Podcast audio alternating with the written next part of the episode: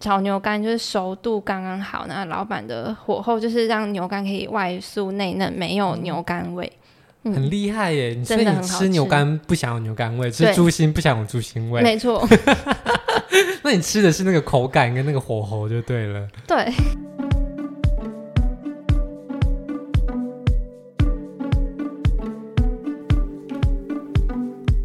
每年的米其林入选名单都是餐饮界的盛事。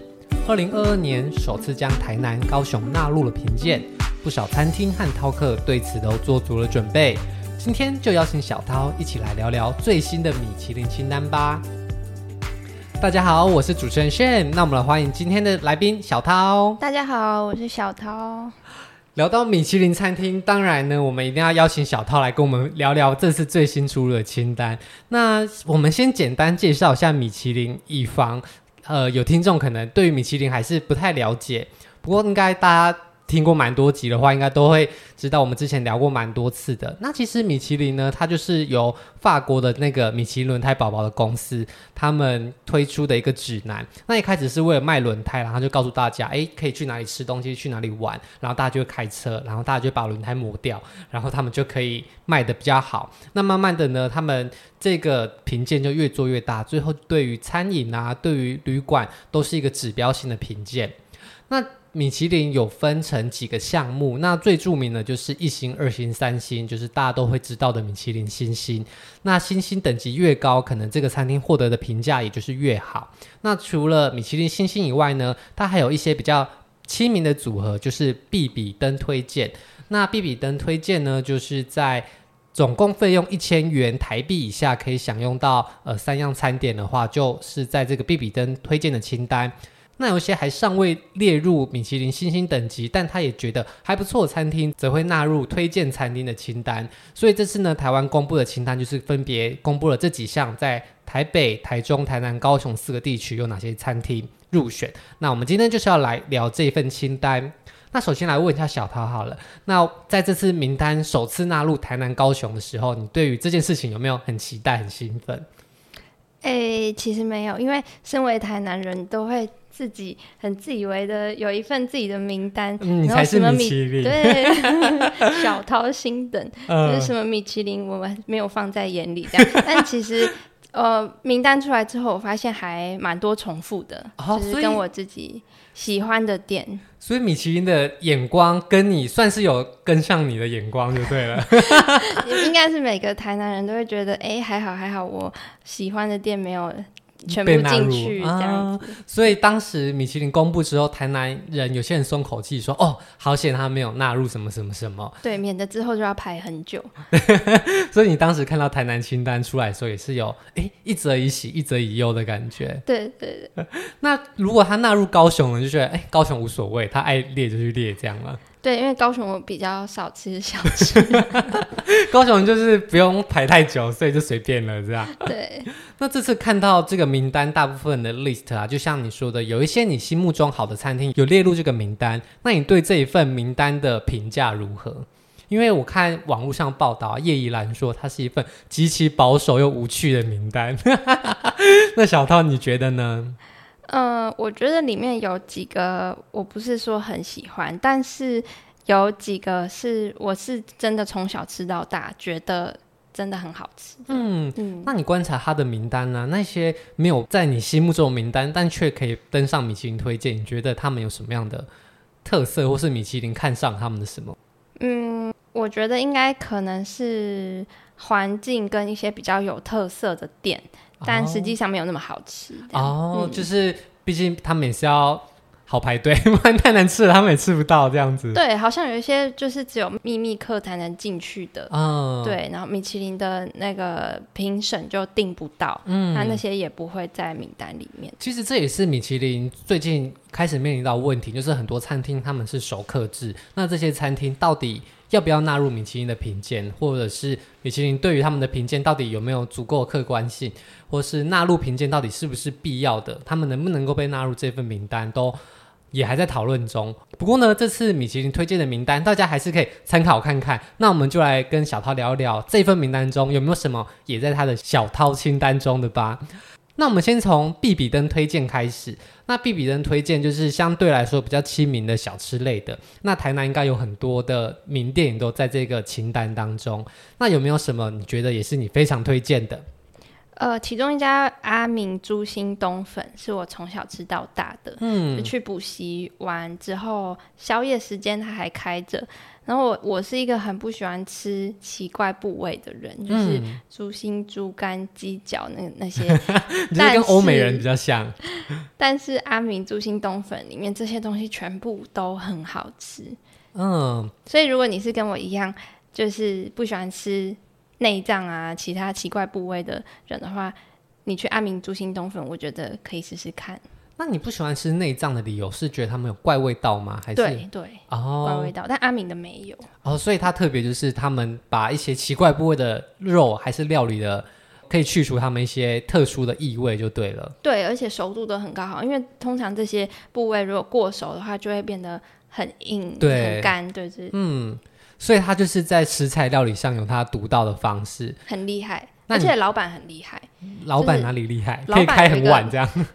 他他有一个，因为一般店不是都会写菜单，嗯，几桌，嗯，对。那老板的话，你就是去跟他讲说我要什么什么什么什么一大堆，然后。他连转头都不用转头，他就可以知道你坐在哪里啊、哦！他就是有早餐店老板娘的技能，记忆力惊人，对，所以这是他厉害的地方。对那想必米其林的评审也一定不是从那里补习，然后从小吃到大，所以他也可以获得推荐，就表示他其实撇除你的特殊的情感情怀之后，他仍然是好吃的料理。没错，没错。那它的价位会很贵吗？嗯，不会，不会，它就是一般。平民小吃这样，其实台南人大部分都是这样。不过台南的餐厅常常让人觉得，呃，比较困难的是排队都要排很久。那这一间当时在它公布之前，你排队是会排很久的店吗？对，也是会排很久，前面可能都会五到十个。哦、嗯，但是因为那一那一条街上保安路，嗯，那条街上有蛮多有名的小吃，嗯，嘿，所以你可以。买一些其他的，一边排队一边吃，哦、其实不会无聊。所以，如果今天喜欢猪心冬粉，或者是不敢吃内脏类，但想要尝试看看，哎，料理的不错的内脏吃起来是如何的话，就可以尝试这家阿明猪心冬粉。那还有没有其他你也喜欢的必比登推荐餐厅？嗯，福泰饭桌第三代，嗯，也是我从小就会去吃，到大的。对，就国高中下课的时候，妈妈如果那一天刚好没有煮饭。他们就去吃那边吃吃一顿晚餐，这样。那福泰餐桌大致上是卖什么样的东西？它其实就是超级家常菜，哦、嗯，然后就是算干净好吃，就是大概不会有什么雷这样。台南的家常菜包含有什么啊？虱目鱼肚啊。白菜卤这种吗？对，一定会有煎鱼，嗯嗯，然后其实其他就是一些炒高丽菜、炒茄子，大家很常见的那些，嗯，对。可是这一种的家常菜式的小吃店，在台南应该有超多超多，我们也有介绍过很多。那你为什么会觉得这一间是你心目中推荐的其中一间呢？因为我觉得它的食材比较新鲜，啊，然后肉类的话比较不会有一些，例如说猪。猪肉会有一些嗯腥味，味对 猪味，对它的比较没有。啊、然后鱼也很敏感嘛，就是海鲜如果不新鲜，嗯，就一定会有味道。它的大致上是还不错的。哎、欸，那我觉得这件推荐，那我觉得能够像你这样子推荐这间餐厅，或是能够当米其林评审的人，他们对于味觉的敏锐度可能要很高。因为同样是一条鱼，可能我吃就觉得，哎，新鲜不新鲜没有差异那么大。可是对于可能对于味道很敏感的人，是可以吃出这个鱼的新鲜的好坏，或这个食材的等级的，对不对？对，不知道米其林有没有在应征这个我想去。如果有人想要有一个专业的尝试味道的话，欢迎我们节目联络。因为据说有些人他的味觉就是跟比其他人更敏锐。但如果你只是呃对于吃东西没有特别敏感，像我这样，但是你想要拿香对白的，也可以吃吃看啦。嗯，反正你一定吃到的是好东西，虽然你不一定吃得出来。那讲完福泰饭桌第三代之后，那有没有其他推荐的牛肉汤呢？因为台南应该是牛肉汤之城吧？哦，牛肉汤的话，其实蛮多家都很好喝。嗯、那台必比登推荐的那个康乐街牛肉汤它算是一间比较特殊的，因为其他牛肉汤的话都会比较多是牛肉味，嗯，那康乐街的话牛肉汤它是主要是蔬果味，哦，对，它是比较清淡的牛肉汤，那我觉得比较不会腻啦。那康乐街牛肉汤还有一个很好吃的东西，大家如果去的话一定要点，就是炒牛肝。哦、一样我真的不喜欢吃内脏，但我今天都在介绍内脏，就是康乐健炒牛肝，就是熟度刚刚好，那老板的火候就是让牛肝可以外酥内嫩，没有牛肝味，嗯、很厉害耶！你真的很好吃。吃牛肝不想有牛肝味，吃猪心不想有猪心味，没错。那你吃的是那个口感跟那个火候就对了。对。好，那如果今天不喜欢吃内脏料理，你到了台南，那其实你就可以放开脚步去试试看。哦，当然你要挑对餐厅啦。哦，那今天我们介绍的这些餐厅，或许你都有机会可以一试。即便你是对这些内脏味道很敏感的人，也可以试试看哦。那讲完正餐之后，在台南有没有什么推荐的甜的，也是你喜欢的呢？有，就是刚好也是我从小吃到大，在必比登名单里面叫八宝冰原仔会。嗯，对啊，这个就可能有加入一点个人的情感，但是 基本上它是非常好吃的。嗯、但说真的，它跟其他八宝冰有什么不一样？我不知道。它在国华街，离你家比较近。对，好吃，真的好吃。那它卖的就是传统的八宝冰这样吗？对。哦，所以你觉得八宝冰吃起来算是一个差异度比较小的？对，差异度蛮小的。但我觉得它就是干净、好吃，不用排队。但现在开始可能要了，可能就是他们想吃个八宝冰，发现哎，红的那几家什么真真丽丽哦，都太多人了，不然就吃这一间。对，而且哎，好像也不错哎，差不多啊，我们推这间。好了，米其林评审可能更专业哦，不知道。好，那其实台南的必比登推荐有非常多间哦，啊，我们今天介绍其中四间，那我们再来介绍高雄的必比登推荐。那你觉得高雄跟台南小吃的差距有吗？对你来说，这两个城市的小吃有没有什么样不一样的地位或不一样的心态？嗯，我觉得台南的小吃大部分都是非常小份。那你在一餐当中可以吃很多种，嗯，你像有一次我跟我同学就是来一个台南小吃之旅，在一餐当中我们大概吃了十种左右，对，但是在高雄就没有办法做到。嗯，高雄的小吃就是正餐，还是当做正餐的感觉？对，例如说湖东牛肉，嗯嗯，那你就是去吃一餐火锅这样子。哦，嗯、那我们这次要推荐的高雄必比人推荐第一间就是湖东牛肉，可以跟我们介绍一下它大概是什么一样子的餐点吗？诶，如果来台南高雄的话，很常可以遇到温体牛的火锅，嗯，对，那。温体牛火锅跟一般冷藏肉、冷冻肉吃起来是完全不一样。嗯，对。那湖东牛肉就是其中一家。嗯、那它的特色是它的牛肉切的比较厚。嗯，对。那你在定位的时候呢，因为它牛肉数量很少，嗯、所以你在定位的时候，你就要说你要几盘肉，这样去多点是不可以的。其实湖东牛肉它非常难定位，而且最有名的就是它的低消就是一人一盘肉。然后有大盘小盘，那你订的时候就是要说你们有几个人，然后要几盘大的几盘小的，而且因为他们好像真的太热门了，所以他们的肉都是限量，如果你加点，他们就会不够。可是我有一次很早的时候去，然后那时候我们三个人去就点了三盘小的吧，老板娘就说你们这样吃不够，绝对不够。对，他说你们这样子，这个我们家肉很好吃，你没有你没有吃过对不对？你吃就知道了，那个不够，你要改大的。然后他就后来就问后面的厨房说：“哎，可不可以改大的？”厨房这边算说：“后来后来一赛啦。”然后他说：“我帮你改三盘大的。”然后因为我们家人其实食量都没有到到很大，我们想说：“呃，这样好吗？”有一种盛情难却，不然我们就说：“那我们两盘改大的，一盘改小的。”他说：“你确定会吃不够呢？” 然后我们想说：“先这样，先这样。”就后来上来之后。就是三两盘大一盘小，完全吃不完啊！完全吃不完吗？就是很勉强，我觉得这真的看食量哎、欸。因为、欸、我正要说，我去定位的时候，我一定都会点 N 加二。哦，都是大吗？对，都是大。就是例如说五人去，我就点七盘，那其他多的就是我吃。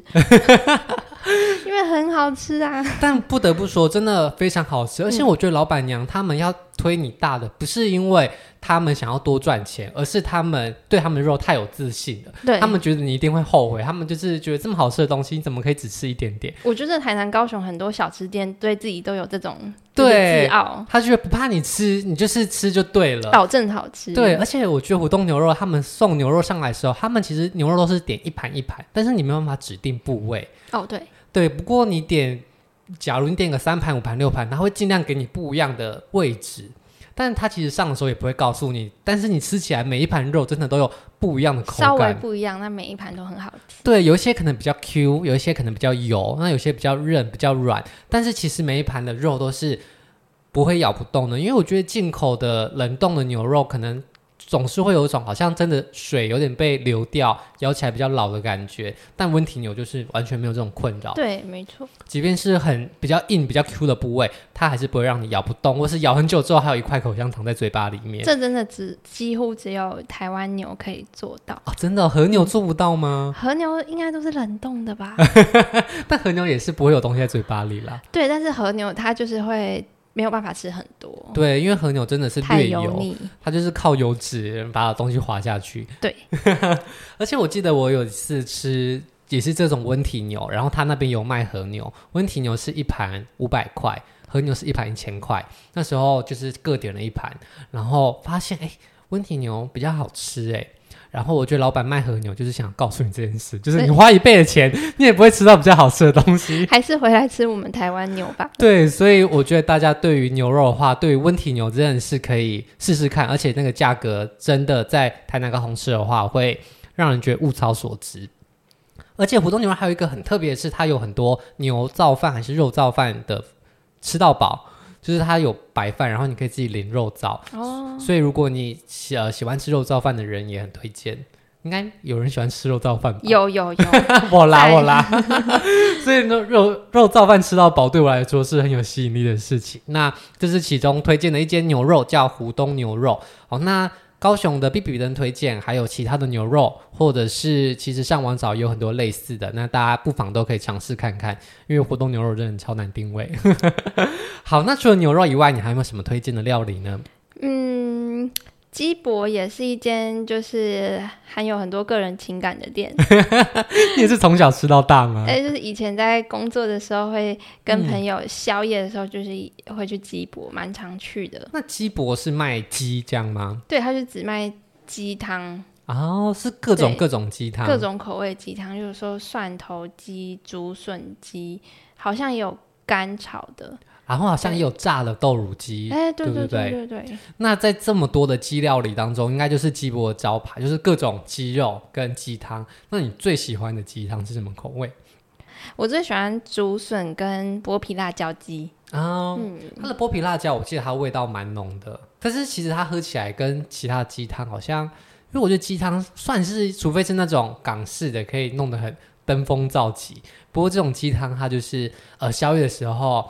好喝，清清淡淡的来一碗，然后又便宜，然后它又有很多不一样的鸡料理可以吃，就是对它其实算蛮家常的口味啦，嗯，不会说太到太特别，但就是方便又蛮好吃，好吃，对，就是在夜夜深了啊，你想要喝一碗热热汤，有时候高雄冬天偶尔还是会冷的，这时候你就喝一碗鸡汤就觉得很满足。对，是除了那个姜母鸭以外的选择。嗯，而且不贵。那它有各种，不管是竹笋鸡、剥皮辣椒、凤梨苦瓜、蒜头，就是各种常见的鸡汤都有哦，所以大家也可以试试看。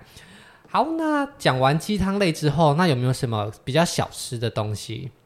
小吃的话，我觉得鸭肉蒸蛮好吃的。嗯嗯，但基本上高雄鸭肉饭其实都蛮好吃的。这间鸭肉蒸它在盐城区，其实你到附近应该就会看到，因为超多人在那边骑车啊、排队啊。那其实他们的东西也不贵，就是一个非常家常的料理，鸭肉很嫩啊，那鸭肉的味道也非常的丰富，那又便宜，所以大家都可以试试看。那讲完这些小吃类的之后，还有一间餐厅也列在必比登推荐，是老新台菜。那老新台菜应该就比较多人有听过了，因为它就是在高雄略为知名的台菜餐厅。那列入必比登，我觉得就有点反映了米其林的某部分的特质，就是它比较 for 观光客取向，所以餐厅是不是好定位，它的环境是不是足够舒适，它能不能展现一些在地的料理，或者展现一些创意，也是他们评分的重点。那我觉得老新台菜它可能在。东西的口味上跟食材上不见得是最顶级的，但是它在定位上或餐厅的服务上，对于观光客或是想要好好吃一顿饭，在有冷气的地方休息、有地方可以上厕所的人来说，是很友善的。所以，如果今天是想要跟长辈一起来吃一个诶所谓的米其林餐厅，又想吃一些好吃的台菜的话，我觉得老新台菜也是蛮推荐的。好，那讲完了必比登推荐之后，这些都是比较平价亲民的小吃之后，那米其林也是有比较高级的一些些选项。那这些就是摘星的潜力股，叫做入选餐厅。那我们先来聊一下台南的入选餐厅。那台南你有没有什么推荐的餐厅呢？台南的话，嗯、呃，阿玉牛肉火锅，对，它有点类似刚刚讲的湖东牛肉，嗯、对。但阿玉的话，它的肉会比较。薄片一点，那它肉的种类也更多。嗯，对，但是它的特色，它好像是说，你把那盘肉倒过来以后，肉是不会掉下来的，哦、展现它的肉质的好跟新鲜度这样。哦，是这样子，嗯、所以大家都要把那个肉这样翻过来看一下。我是没试过，不过它放在入选餐厅这件事情，它就表示它的价格是比较高一点点的。嗯，应该差不多诶。哦，真的哦。嗯那可能是比较厉害，不过它的用餐环境其实是更为舒适的，因为我记得这间昆仑店阿玉牛肉昆仑店，他们就是后来搬到一个比较离台南市比较远的地方，然后是一个很大栋漂亮的建筑。哦，它原本的老店应该也不远，但是老店它就是比较老旧，嗯，对啊，环境比较不好啊。嗯，米其林推荐的。这一间阿玉牛肉是新开的店，它停车也比较方便，嗯、它好吃程度是一样的。嗯，所以大家知道了哈，要怎么样才可以入选米其林？你要把你的餐厅弄舒适一点点。好，那牛肉汤以外呢，还有没有什么推荐的餐厅呢？好，我之前也有吃过一家叫胖肉铺的店，嗯、对它，它主要是以和牛为主。嗯、那其实很多烧肉店都是有和牛，但是。呃，我觉得它的特色是它好像把一整头牛和牛都买下来，哦、所以它可以分为非常多部位。嗯，例如说，呃，它有一个部位叫和尚头啊、黄瓜条、牛肋条这些比较常见，扇子肉什么，就是它分了很多细部，而且要。你要蛮幸运的才能吃得到哦。对，那要怎么样才知道自己吃不吃得到？是当场点吗？对，他当场会跟你说今天有没有什么部位哦，所以它就是烧肉的形式，对，然后就是进口的和牛，让你可以在那边选择你要吃的部位。对，那你要自己烤吗？还是他帮你烤？嗯，好像是自己烤，我印象中。那他如果有时间也会来帮你哦。那你还没有其他推荐的台南的入选餐厅呢？好，我之前吃过原则，嗯、就是 Principe 那一间。嗯、那我觉得它有点类似，也是有点法菜那样子。嗯，对。那我觉得主厨的表现还蛮不错的。哪方面的表现？就是料理的表现吗？就是出餐的顺序啊，还有口味啊，嗯、其实都蛮细致的。嗯，所以它也是一个人一个人单点的套餐制度嘛。对，所以它就是法式料理，然后主厨也是用台湾在地的食材去做呈现的。对，没错。那它会不会很难定位啊？它不会很难定位，之前不会很难定位。哦、所以大家可以趁现在，大家可能还没太多人发现这件事情的时候，对，先去试试看。那大家就是抱着吃法式料理的期待进去，这样就 OK 了。好，那讲完。台南的入选餐厅之后，我们最后来聊一聊高雄的入选餐厅。那其实高雄这次入选餐厅有很多，我们之前的节目已经介绍过了。那其中就包含 Mark L 三跟 Nippon。好，那如果想要听这两间餐厅的详细介绍，可以回去搜寻我们之前的节目，也是由小涛来跟大家聊的。那你曾经有人说把这些餐厅列为米其林的遗珠，那对于这个看法，你觉得你怎么看呢？你觉得他们是哎，的确是有办法跟摘星的高雄的餐厅并驾齐驱，还是你觉得哎，他们确实在这个入选餐厅是一个你也可以接受的看位置？我觉得 Mark L 三真的是遗珠，因为 Mark L 三真的太好吃了。而且 Mark L 三的价位真的非常的。平易近人，大家应该也不觉得一千多块平易近人，但是比起米其林摘星的料理，一千多块算是对。Mark L 三就是真的算发菜入门的、嗯、的价格，虽然也是不低，嗯、但是发菜入门已经算是很很很不错的了。嗯，嗯所以你真的是对 Mark L 三抱不抱不平就对了，有一点。但是我跟你说，我在上个月啊要订 Mark L 三，我就是已经订不到了，很难订。对，在他摘星前就已经很难定了，所以。大家就不用想了啦，你每天晚上刷 inline，你也是很难定到，所以好有缘分你就会吃到了。好，那除了 Mark L 三跟你蹦这两间我们曾经推荐过餐厅，还有没有什么你也觉得在入选餐厅里面是你很喜欢的？嗯，我前几天才去吃过冬瓜与胖子，嗯，那。呃，我是在还没有公布的名单前去的。嗯，公布名单看到的时候，我也吓一跳。想说米其林学我。冬瓜与胖子，它是一家以家常菜为主的。嗯，嗯它里面老板就是介绍说，这里不是吃好吃的，是来吃一个不用洗碗的。对，但是其实我觉得它。煮的家常菜都算很不错啦，是台式的家常菜，台式的，所以就是什么卤肉啊、笋干啊、啊炸炸肉片之类的。所以他们的餐。点也是有一个固定的菜单，还是看每日老板的心情，看看老板心情，哦，就是看当天有什么样家常料理就去洗。老板很有个性哦，大家可以去看他们的 po 文，就是例如说有什么难相处的顾客，他都会把他大骂一顿，大家也可以去看，蛮疗愈的。大家也可以去看他的 Google 评价，就可以看到客人对他的大骂一顿，彼此互骂这样。老板好像也对于他就是上。这个米其林入选餐厅非常惊讶，哦、嗯，所以他其实也不知道米其林来过。大家就问他说：“啊，你你们是怎么上？”他说：“我也不知道，我怎么会知道？”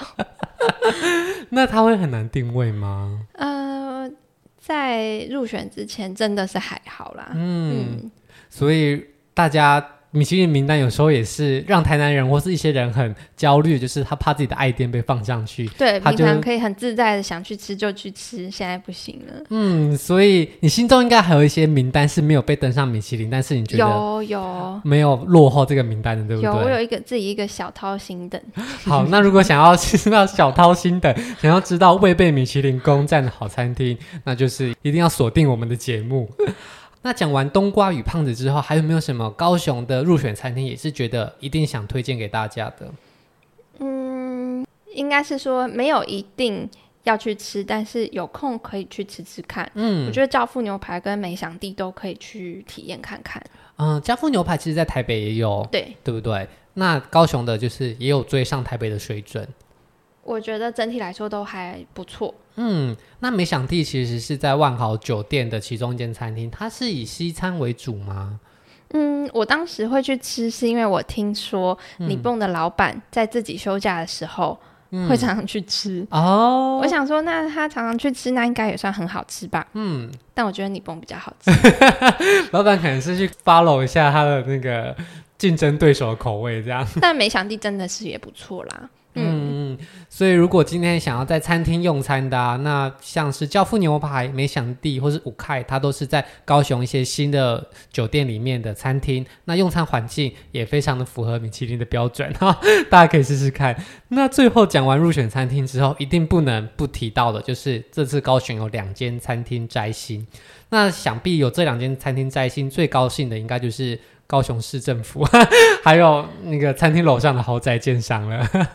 那你对于这次摘的一星的两间餐厅，分别是日式料理的城跟法式料理的 Liberty，你有没有什么样的看法？呃，在吃过这么多间餐厅之后，我自己是比较偏向日式料理，嗯、所以 Liberty 的话，我个人是有一点吃不懂。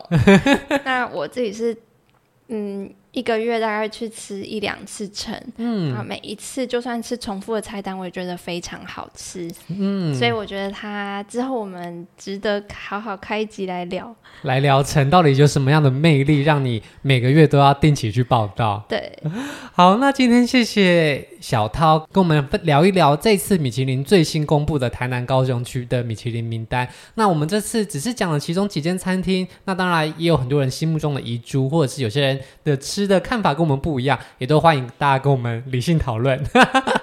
好，那今天谢谢小涛友们的分享，我们就下周见喽，大家拜拜，大家拜拜。如果喜欢今天的节目，现在赶快拿起你的手机，在 Apple Podcast 或 Spotify、KKBox 按下追踪关注频道，才不会错过每周最新的节目哦。还有，打开 IG 追踪旅行无用良药，每天提供你新的旅游选择和节目补充资料。我们下星期见，拜拜。